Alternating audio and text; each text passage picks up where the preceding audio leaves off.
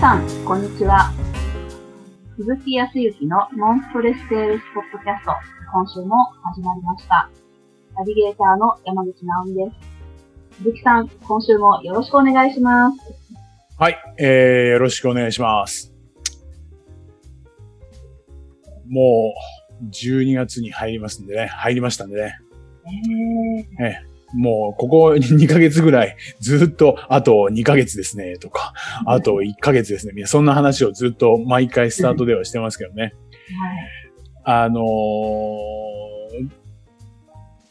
直美さんにとっては3回目、ね、ごし、あのーの、まあ、番組っていう風になりますけども、まあね、なかなか、こう、少しずつな馴染んでいきますから、ね、あの、もう少し関係性を、こう、密にしながらですね、変な意味じゃないですよ。まあ当然のことながら今僕沖縄ですし、えー、直美さんは、あー静岡ですもんね。はい。ね。なので、少しずつ少しずつ息が合っていけばというふうには思いますが、はい。ぜひぜひよろしくお願いします。よろしくお願いします。はい。で、もう本当に残り1ヶ月ですけどね、えっ、と、僕、沖縄の方はまだ、あー最高気温は、はい、えー、22、3度。うん。まあだから25度を過ぎると、いわゆる日本で夏日って言って暑いですよっていうところに近い。はい。そう。で、最低気温がね、それでも18とか19だから、T シャツ1枚だとちょっと朝晩は肌寒いけれども、まあ、日中は逆にジャジャケット着ていたりとかすると暑いみたいな感じ。ただ風があるんでね、で日差しも真夏とは違うんで、まあ柔らかいというかあまり強くないので、す今、今一番過ごしやすいところですよ。本当に。ちょっと。ね、まあ、いろいろと感染症のことでね、なかなか相変わらず、こう、移動っていうのにはね、皆さん気を使わなきゃいけないのはありますけ、どうでもできないですしね、もうちょっとの我慢なのか、その我慢ではなく、その中からなんか新しい形を見出していくね、っていう時期なんだと思いますけど、まあ本当にその中で私もずっと沖縄の方にもう永住するような形でいさせていただいてますけども、ちょっとね、あのー時間が空いた時にもそんなにだけですからうろうろしないわけですよ。あそれで、こうあ、あありがたいことに、その、企業のご契約をいただいているクライアントさんとかもいますんで、僕自身がそれを持ってってしまったらね、いけないので、ーうん。はい。まあ当然沖縄県内にいいてね、県外には行ってないとはいえ、あんまりこう、行動的にって言ったところは少し控えようというふうには思ってるんですけど、うん。でもその中でも、やっぱりですね、皆さんも思ってらっしゃると思うんですけど、やっぱり一つのところにですね、こうずっと箱の中にいますと、出たくなるんですね。そうすると、ああ、鳥って絶対カゴから出たいんだろうなっていうふうに思いますけど。あ鳥は飼ってないですけどね。飼ってないけどね。そう。そんな風には思いますけど。まあ、なので、その、最低限生活に必要なものを購入したりとか、そういうことでは当然出るんですけど、その中で楽しみを見つけるというかね、っていうような行動を最近してますけど、はい。ということでもう、はい、あの、今ね、この、こう、ポッドキャストは、音声だけでね、お話をしてますけども、実際には、ナオミさんとは、画像の方もね、裏では繋がっていて表情見えるんで、えー私が、はい、美容室行ってパーマかけたっていうことは、はい、何チャラくなってるんだっていう。はい。ちょい悪な、鈴木さんが。素敵です、本当に。うん。ありがとうございます。何も出ません。でね、前回とか前々回もちょっと少しお話ししたかもしれないですけど、僕自身もこういう仕事してましてね、普段いろいろとお話をこう聞く立場にあったりとかするじゃないですか。相談に乗ったりとか。ね。はいそうするとやっぱり僕自身も、どこかで、こう何かお腹いっぱいになってるところがあってね、えーへえーと、は吐き出すというか、やっぱり自分自身がこう、このポッドキャストでは当然のことがよくよく話をしてますけど、うん。本当に話したくなったりとか、そのなかなか自らこう話せないようなことが話したいっていうのが増えてくるわけですよね。まあ、そのためには当然のことながら、あ家族であるとか、ね、親友であるとか、まあ、パートナー、大切な人がやっぱりいてくれないと多分、どんなことがあっても一人ではちょっと仕事はできないなというふうに思ってるんですけど、うん。まあ、その中で今僕一人でいますんでうん、それをね、こう、僕のクライアントさんの一人であるんですけど、美容師の方がいらっしゃって、はい。またその方がですね、この質問型をね、無意識なうちにできる方なんですね。そもそも最初からね、もう聞き上手。で、えーっ、と、コーチングスキルとか、コミュニケーションスキルがものすごく高い方うんでいらっしゃって、たまたま僕の講座をこう受けていただいて、まあそれもあってですね、えーっ、と、その方の美容室に行くんですけどうん、久々に行きましてね、髪の毛もスッキリ、はい、気分もスッキリみたいな、はい、まあまあ上手なんですよ。本当に。あの、当然カットもですね、髪だけに髪がかってるって自分は言ってましたけど、その人。いつも言いますけど、面白い方なんですよ。はい。はい。まあ、女性の方なんですけど。えでね、もう、ものすごく心よく話を聞いてくれて。と言いながらもね、的確に何かやっぱり、えっと、アドバイスというかね。はい。一応なんか、こう、先生って呼んでくれるんですけど、うん呼んでくれるんですけど、もう、どっちが先生かわかんないですねっていう感じ。そう。あの、かなり、うーんと、僕としては、本当にありがたい存在の方の一人ですかね。ー超面白いですけどね。超面白いでしょ。はい。まあ、僕自身もそういう、そういう方たちが僕のクライアントさんの中にこの方だけではなくてね、多くいらっしゃるっていうこと自体が、すごく日々の日常、空いてる時間にそういう方とお会いをしたりとかすることで、あやっぱり沖縄で仕事しててよかったんだな、みたいなうん実感があったりとか、そうすると、やっぱりもっともっとこうしていこうみたいなね、はい、意欲が湧いてくるっていうことを本当に実感をしてますよ。あ言っちゃうな、このまま。このまま本当に、だから、え永住なんて言ってますけど、何適当に言ってるんだって、まあ、周りの方がどう思われても構わないんですけど、結構ね、結構どころじゃない、結構ね、はい、行くな、これっていう感じ。えーはい、逆、に、えあ、ここなんだなっていうふうに今思ってる感じ。うんまあ、かといって、あの、東京に戻らないわけではないんですよ。ただ、拠点とするところっていうところを、やはり腰を据えるところって、軸をどこに置くかっていうのが必要だと思うんですね。うんはい。それが、あの、明確になってきているような今日この頃ではありますけど、すごいですね。いやいやいや。まあ、その中で、前回、ナミさん、あのあえてお聞きしますけど、前回、どんなお話をして最終的に、今回どんなお話をしましょうなんていうようなところで終わったかって、なんかお覚えてます？それこそ、今、鈴木さんのおっしゃった、あの、実感するっていうことって大事だよとか、でそれが目標につながるんだよなんて、今度はそれを詳しくお話をしましょうね、なんていうところで、ちょっと聞きたいなっていうところで終わったと思います。ああ、そうですね。はい。なんか、打ち合わせをしたようなぐらいに繋がっていますね。はい。大して何もしてないですけど、すいません。まあまあなんかね、繋がっていくんでしょうけどね。すべてはねう、んストーリーは繋がっていくと思います。そう、前回、そのお話しましたね。はい。はい。目標の達成方法うん。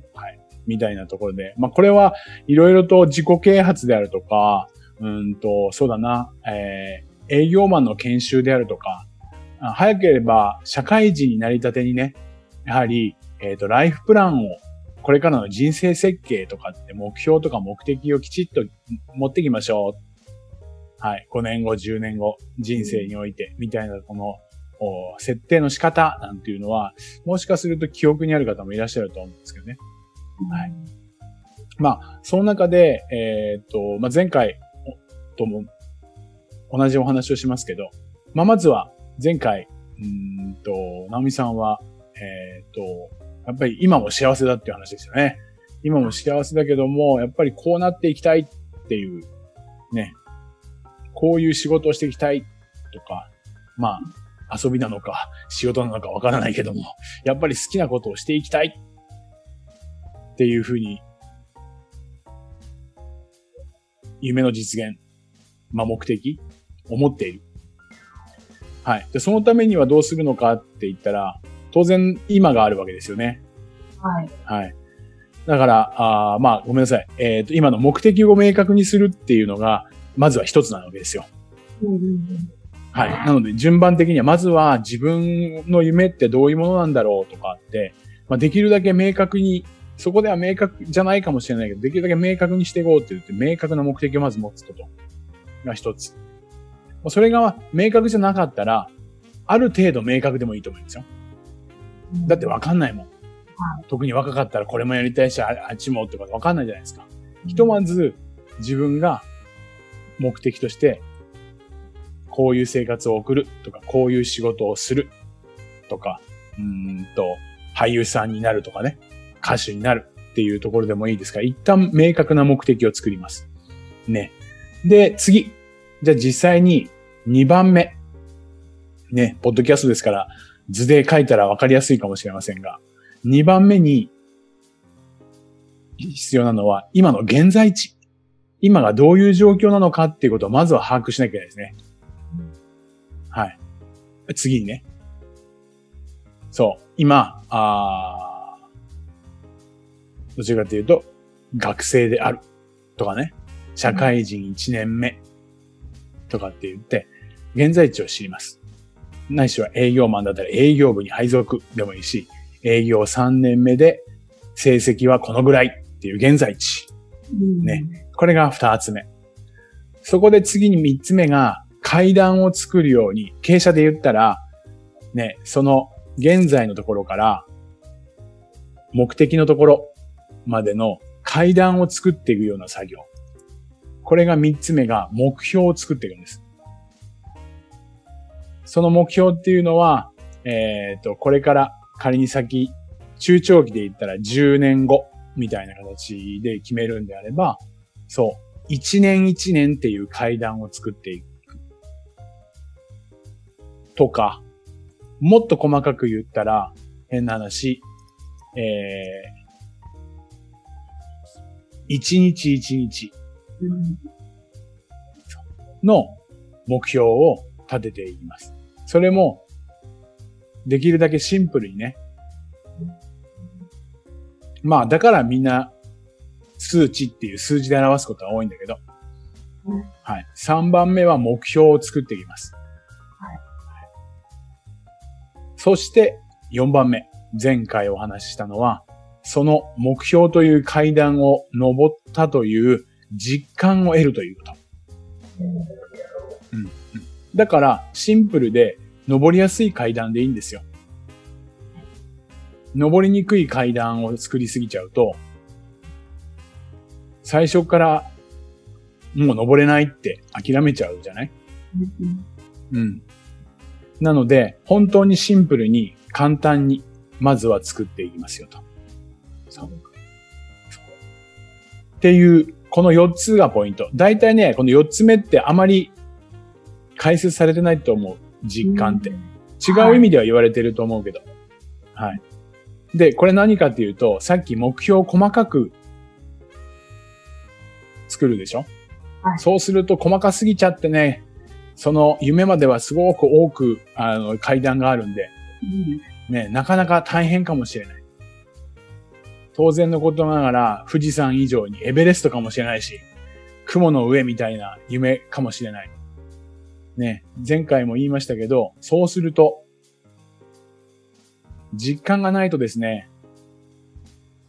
月を追いかけるようなもんで、この地球から。歩いても歩いても、現状維持か、時には遠ざかってくるぐらいのイメージでしかない。はい。はい。ただ、そうではなくて、一日一日を実感ができるような目標設定をすれば、逆にね。そうすると、すっごい極端に言うと前回も言ったけど、目が覚めたっていうこと、朝。そうすれば、当然のことなら夢の実現に一歩近づいてるよって自分自身が実感する。ね。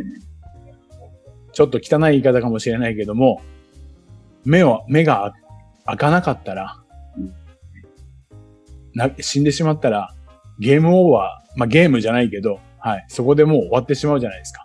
でも起きたっていうことは、間違いなくそれに一歩進んでいる。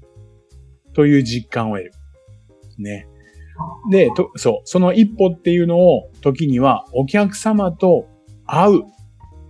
それを一人でもいいし、三人でもいい。皆さんの夢の実現のため、できるだけシンプルに登りやすい階段を作っていったらいいです。さらにそれを実感できればいい。だから、もう、契約、仮に数字という目標、目的をあ持っていたとしても、それ以外にそういう人と会うっていうところの目標値を持っててもいいと思いますよ。3人に1日会うって言ったら、もう3人に会ったって、そこからスタートでいいと思います。そうすると、どうですかアメさん。さっき月を追いかけている時に、自分がまだまだ富士山のふもとにしかいないと、どんな感情が湧いてきます？ちょっと想定すると。遠いですよね。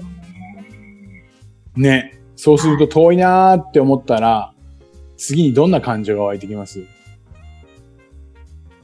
ん、近づきたいなおお近づきたいなっていうのもいいですね。それはやっぱりいい欲求ですけどね。近づきたいな他には何かあります？か、すごい高いところ。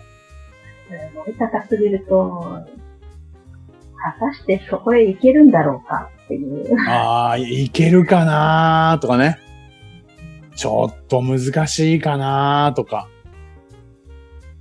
無理なんじゃないかなって、ちょっとだんだんそういうふうにね、時間が経てば経つほど、なんか登ってないなっていうふうになっちゃうと、無理かなって、無理かな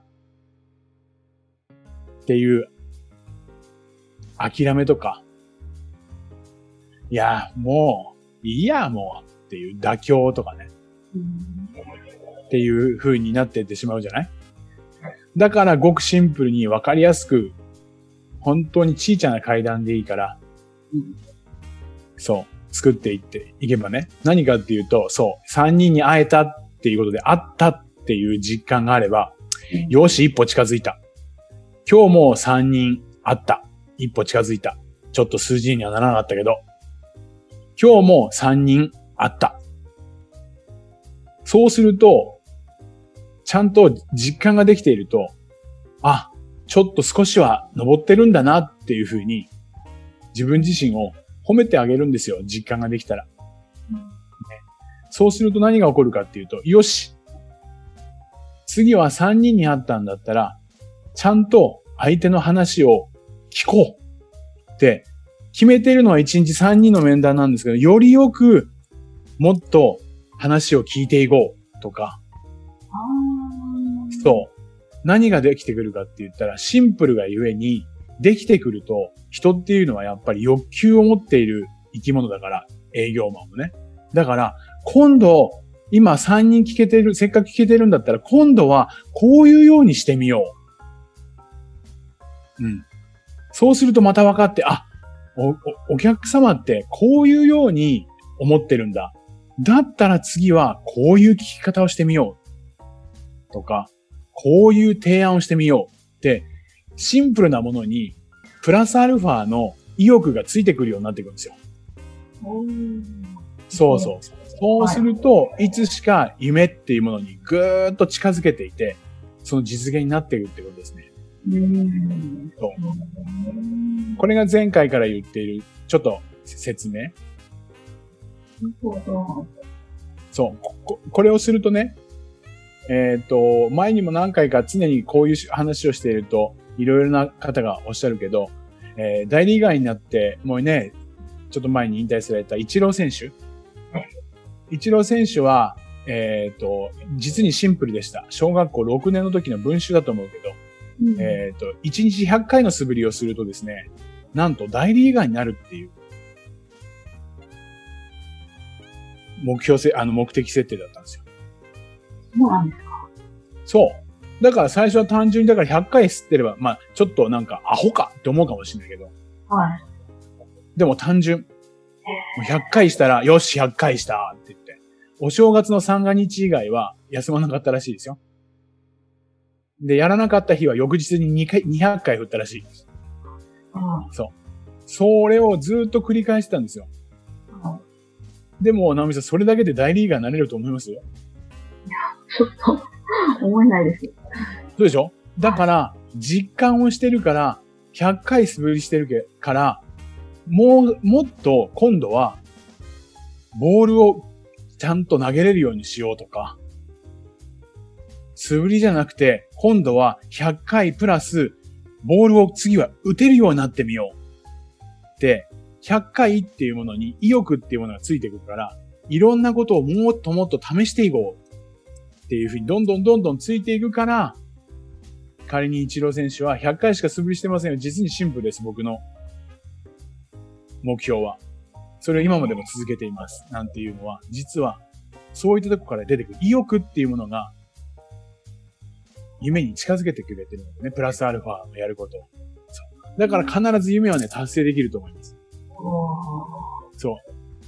いい人がね、達成した人が言ってるとね、あなただからってね、思うのかもしれないけど、でもそんなことはなくて、必ず夢の実現はできると思っています。僕自身もだから沖縄でそれにすごく近づいてる実感があるんで。はい。そう。でね、まあ、これを実は今、どちらかというと、直美さん自身とかね、僕自身っていう個人のお話をしたけど、これ実は営業と全く